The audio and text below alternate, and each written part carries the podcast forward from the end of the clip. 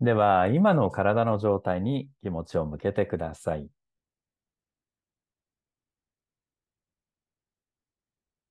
ご自分の体の状態。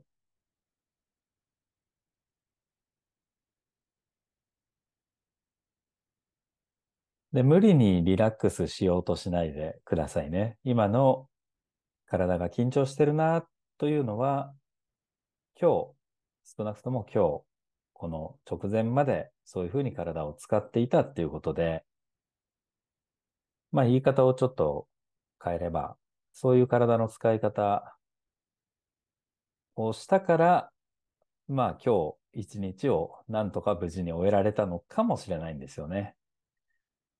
だから、まあどんなに緊張していたとしても、まあとりあえずそれは、まあそれはそれとして、そのまま認めてみましょう。少し深く息をしてください。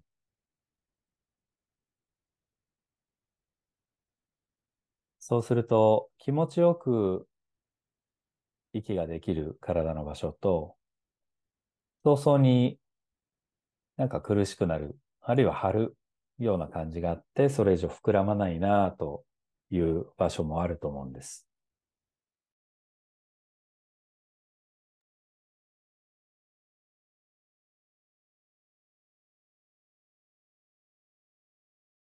その張りがどこに生まれているか、それがこの先どういうふうに変わっていくか、そんなことをちょっと今日は見てみましょう。では、左側を下にして横向きになってください。左側が下で横向きです。両膝を中の方に曲げて、右手をおでこに当ててください。そして頭を優しく転がしてください。右の手のひらをおでこに当てて、優しく頭を転がします。適当なところまで行ったら戻ってください。ご自分のペースで繰り返してください。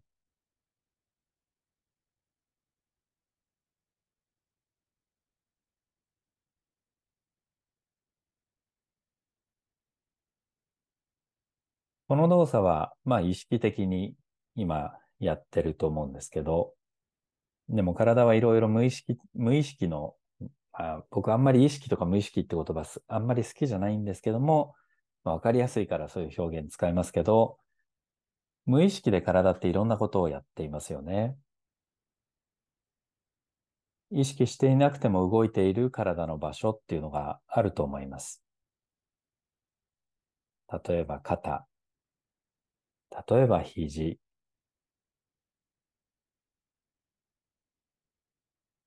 肩が動くなら胸や背中も動いてると思うんですね。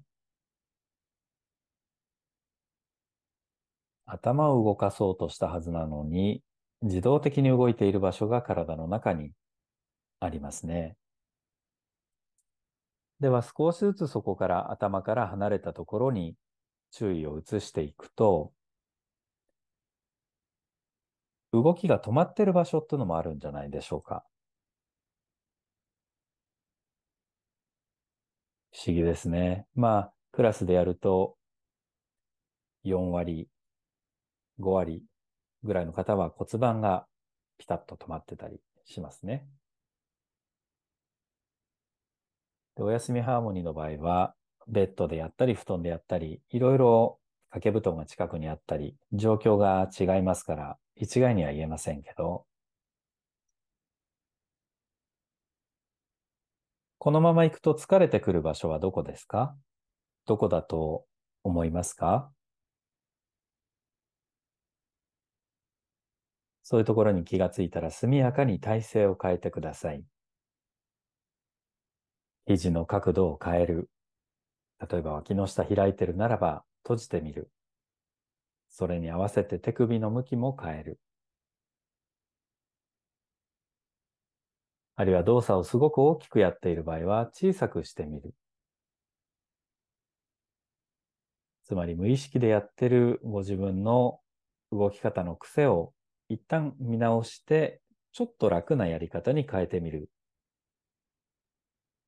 そんな感じです。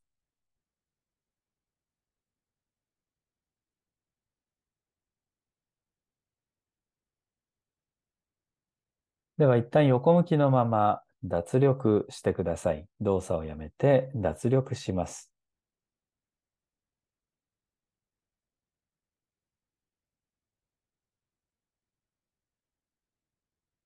脱力って言っても実際には動いてる場所がありますから、例えば心臓とか脱力はしませんね。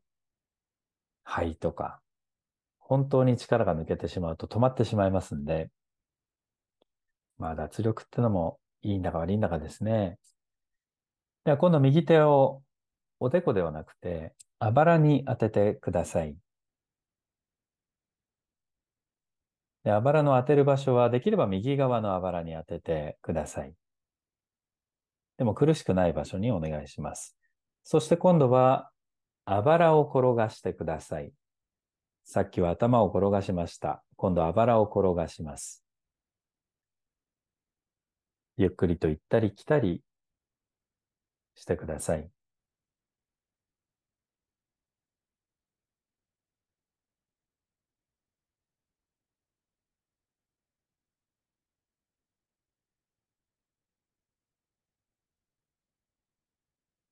動作はどんなに小さくてもいいです。それから、いつ、いつでも疲れたら休んでください。ただしその時に、どこが疲れたから休んだのかっていうことをちょっと考えてください。どこが疲れたから私は動作をやめたんだろうか。それから動いている方もこのまま続けていくと体のどこが最初に疲れるでしょう。それを想像してください。で想像ができたら速やかに体勢を変えてください。手の位置を変える。動きの幅を変える。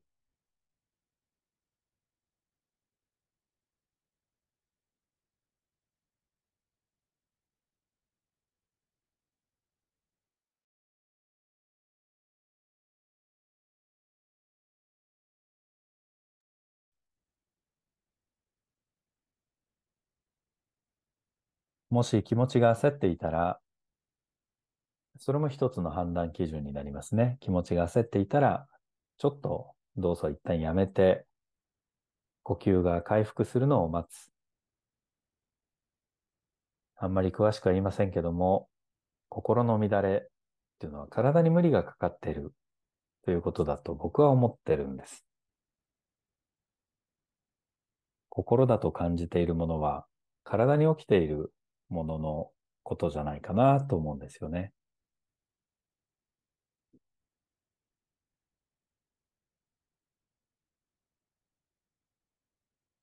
いつの間にか無理してる場所ありませんか？肩のあたりとか、二の腕、肘、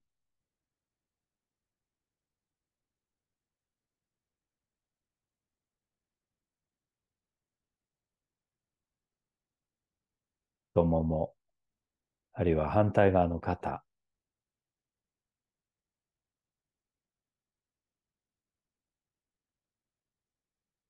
では一度動作をやめて仰向けになってください。体の力を抜いてください。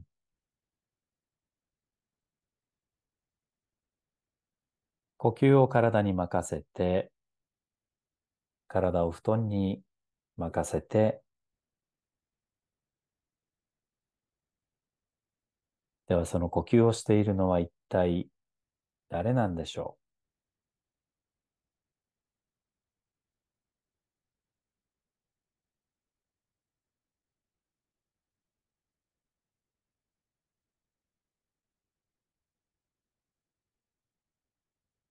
反対側を下にして横向きになってください。右側が下で横向き。そして両膝お腹の方に曲げて、左手をあばらに当ててください。左のあばらに当てます。ゆっくりとあばらを転がしてください。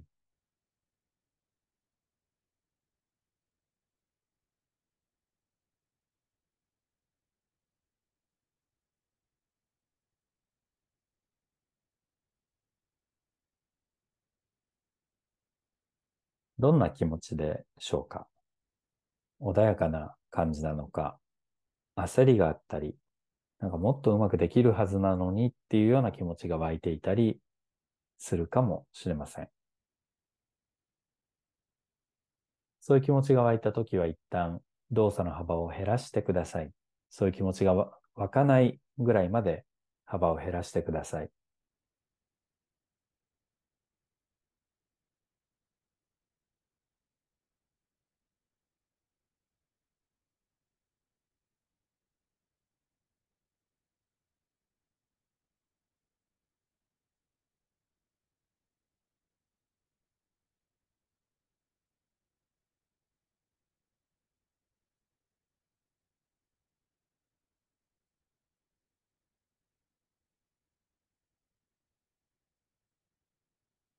では戻ったら横向きのまま一旦力を抜いてください。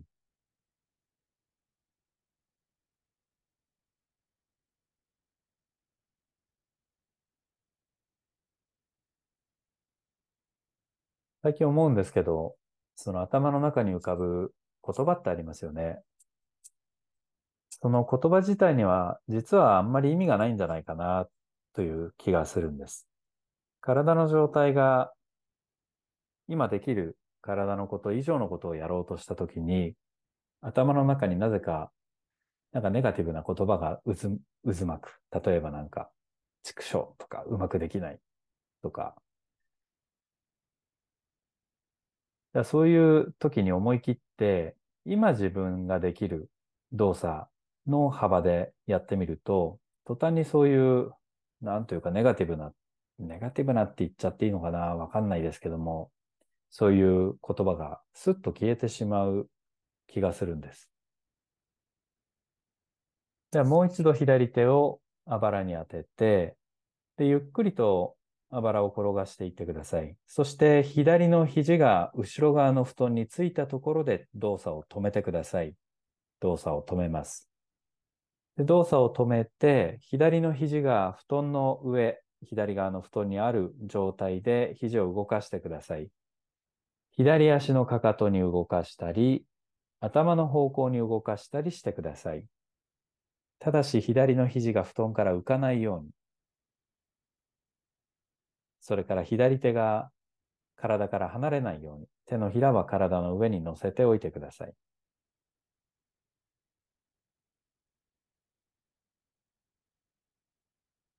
これをクラスでやると、まあ9割ぐらいの方がご自分が今できる以上の動きをしようとします。どうでしょう？例えば左の肘が動くためには左の肩が動かないといけないんですよね。でも左の肩が動くためには背骨が動いたり右の肩が動く必要があります。ですから右の肩が動いてない以上左の肩はそんなに遠くに動くことができないんですけども、その限界に体がチャレンジしてしまう。そういう場合がありますね。試しに頭を浮かせた状態でやってみてください。頭を少し浮かせて左の肘を動かすと、もしかすると右の肩が自動的に動き出すかもしれません。床の上でやるとわかりやすいんですけど、布団だとどうでしょう？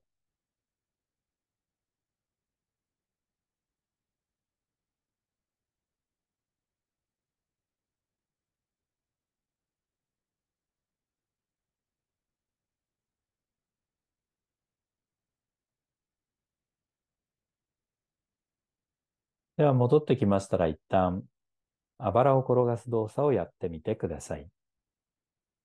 先ほどに比べて何かしら体の反応の仕方に違いがあるでしょうか？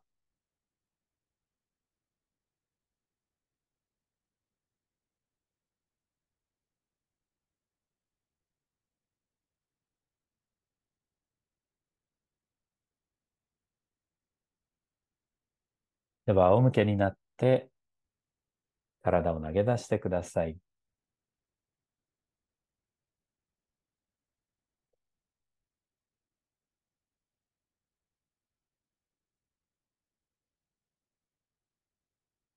呼吸を体に任せて、体を布団に任せて考えてみてください。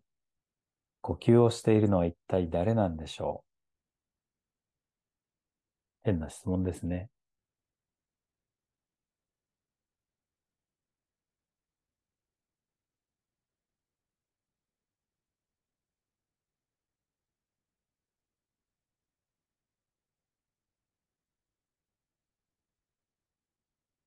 左側を下にして横向きになってください。そして、左が下で横向きです。右手の手のひらを右のあばらに当てて、両膝お腹の方に曲げておいてください。そして、ゆっくりとあばらを転がして、右の肘が右の床にタッチするところまで行って戻ってください。この時に両膝をぴったりくっつけたまま動いてくる方が10人いたら2人ぐらいいらっしゃいます。両足をばらけて、右膝は天井の方に動くけれども、左足は左側の布団に置いといてください。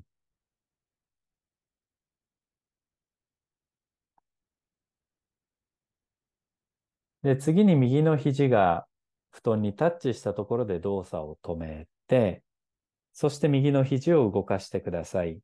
右足のかかとに向かって動いたり、それから頭の方向に動いたりします。その時右の肘は布団から浮かないように、離れないように、そして右の手のひらも体の上に当てたままお願いします。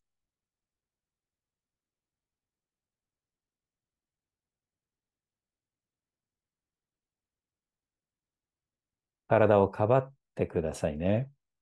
体のどこにこのまま行くと疲れが来るでしょう。あるいは痛みが来るでしょう。例えばすでに肩のあたりに痛みがある。そういう人もいると思うんですね。そういう時は少しでも痛みがない場所を探して、で、そこで動いてください。で、痛みから体を逃がしていく、あるいは逃げていくような方向へと体をシフトさせてください。嫌な動きは一切しなくていいです。基本的にはハーモニー体操はそういう考え方です。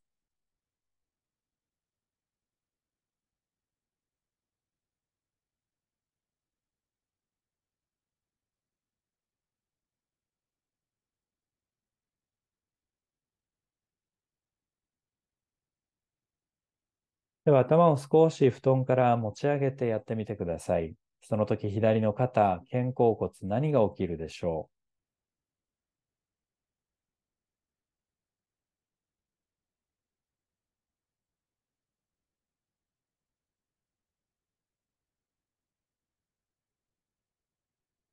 思い出してくださいね。もし気持ちが焦ったり、頑張るぞなんて気持ちが湧いてるときは、体ができること以上のことをやろうとしてる時です。それは悪いわけではないですよ。悪いわけではないんですけど、その動作を繰り返すと癖が強くなるんですよね。なので、あんまり、どうですかね。あんまり根性をつける以外の目的ではやらない方がいい気がしますね。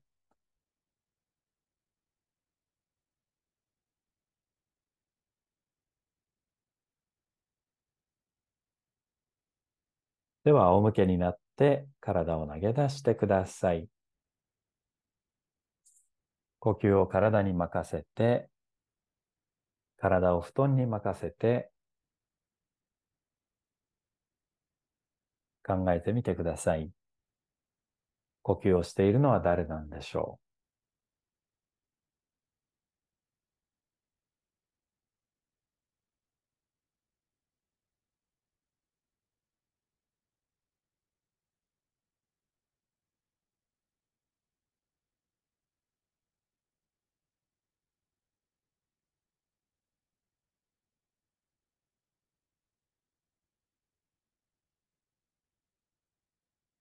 右側を下にして横向きになってください。同じポーズをとってください。両膝を中の方に曲げて、左手を左のあばらに当てて、そしてあばらを転がしていって、左の肘が左側のあばらにタッチしたところで止まってください。足の位置を調整してください。左膝は天井の方に向いていて構いませんが、右の膝は右側の布団の上に置いといてください。天井の方に向けずに、右膝は右側の布団の上。で、ちょっと変わったことやりますよ。今、右の足の裏が左の足首のあたりの近くにあるとしますよね。で、それ以上、その、足の裏が、右の足の裏が左の足首から離れないようにして、右膝が足元の布団の端の方に向かって動いていってください。右膝ですよ。さっきは肘でした。今回は膝です。右の膝が足元の布団の端の方に向かって動いていきます。足元の壁の方に向かって動いて、で、ゆっくりと戻ります。左の肘、布団から離れないようにお願いします。左の肘は布団の上です。左側の布団の上。膝が、で、膝も布団からあんまり離れないようにお願いします。布団の上を張って足元の壁の方に動きます。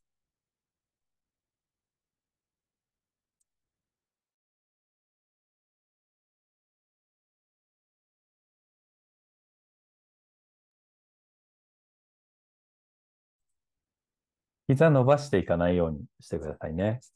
膝は曲げたまま、膝の角度変わらないまま、右の膝が足元の壁の方に向かって動いて、で戻ります。で、この動作を、お尻を少し床から持ち上げてやってみてください。そうすると骨盤どういう動きをするでしょうか膝が、右膝が足元の壁の方に向かって動くとき、お尻がもし空中に浮いていたとしたら、で、膝に従って動いていくとしたら、骨盤はどんな方向に動くでしょう？膝が動くためには骨盤はどういう協力の仕方ができるんでしょう？それは背中や肩にどんな影響があるでしょう？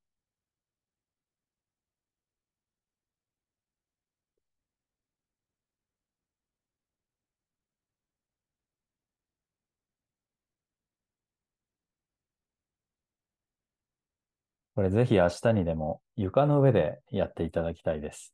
膝が動くためには骨盤が動く必要があるんですよね。でも私たちの体はそううまくはいかなくて、膝が頑張ってるのに骨盤がびくともしてないとよくあるんですよね。では戻ってきましたら、左の手であばらを転がす動作をやってみてください。先ほどまでと比べて体の反応の仕方に何か違いがあるでしょうか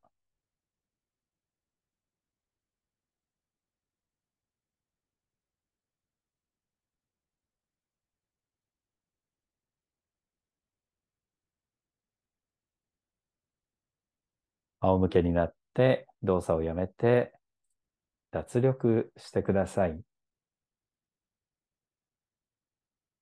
呼吸を楽に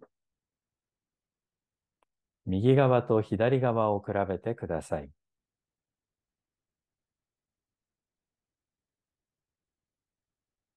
お尻のつき方、ウエストの感じ、足の感じ、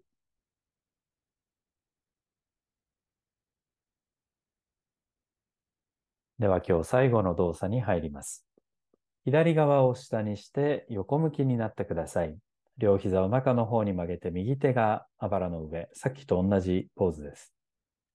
そしてあばらを転がしていって、右の肘が右側の布団にタッチしたら止まってください。この時足注意してください。左膝は左側の布団の上。右膝は天井の方に適当に向けておいて、左の足の裏は右の足首の近くにあります。そして、左の膝を動かして足元の壁の方に向かって布団の上を張っていってください。そしてゆっくりと戻ります。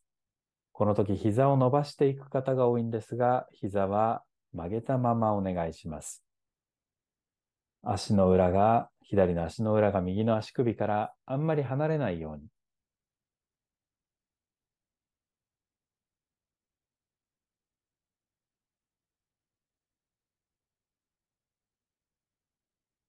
これをやると9割ぐらいの方が骨盤をほとんど動かさずに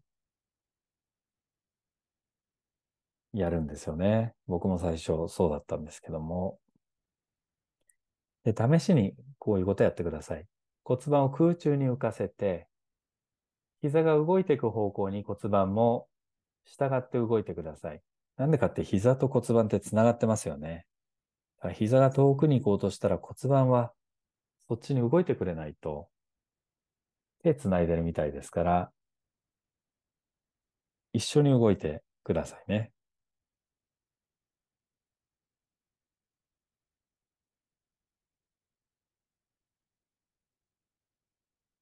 もしこの動作がわかんなかったら、ぜひ一度クラスに来ていただきたいですね。結構あの、なんていうか骨盤が動いた瞬間と頭が動いた瞬間っていうのは驚くんですよね。なんていうか革命が起きたみたいな気持ちになるんですよね。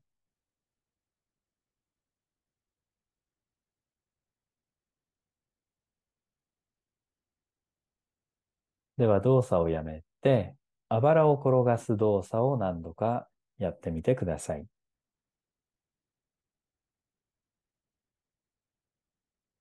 最初の時に比べると、体の反応の仕方、変化がありますか？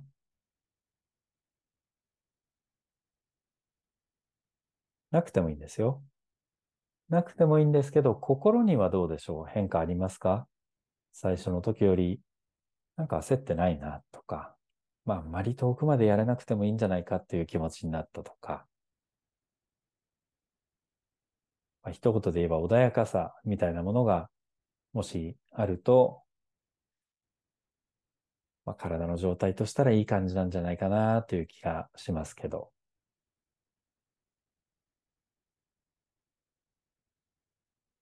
動作をやめて仰向けになって体を投げ出してください。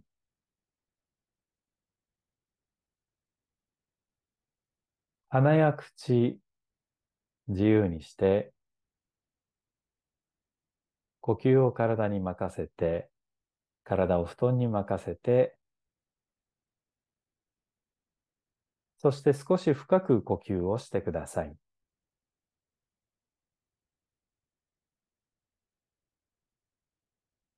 最初の時と体の動き方、違いがあるでしょうか？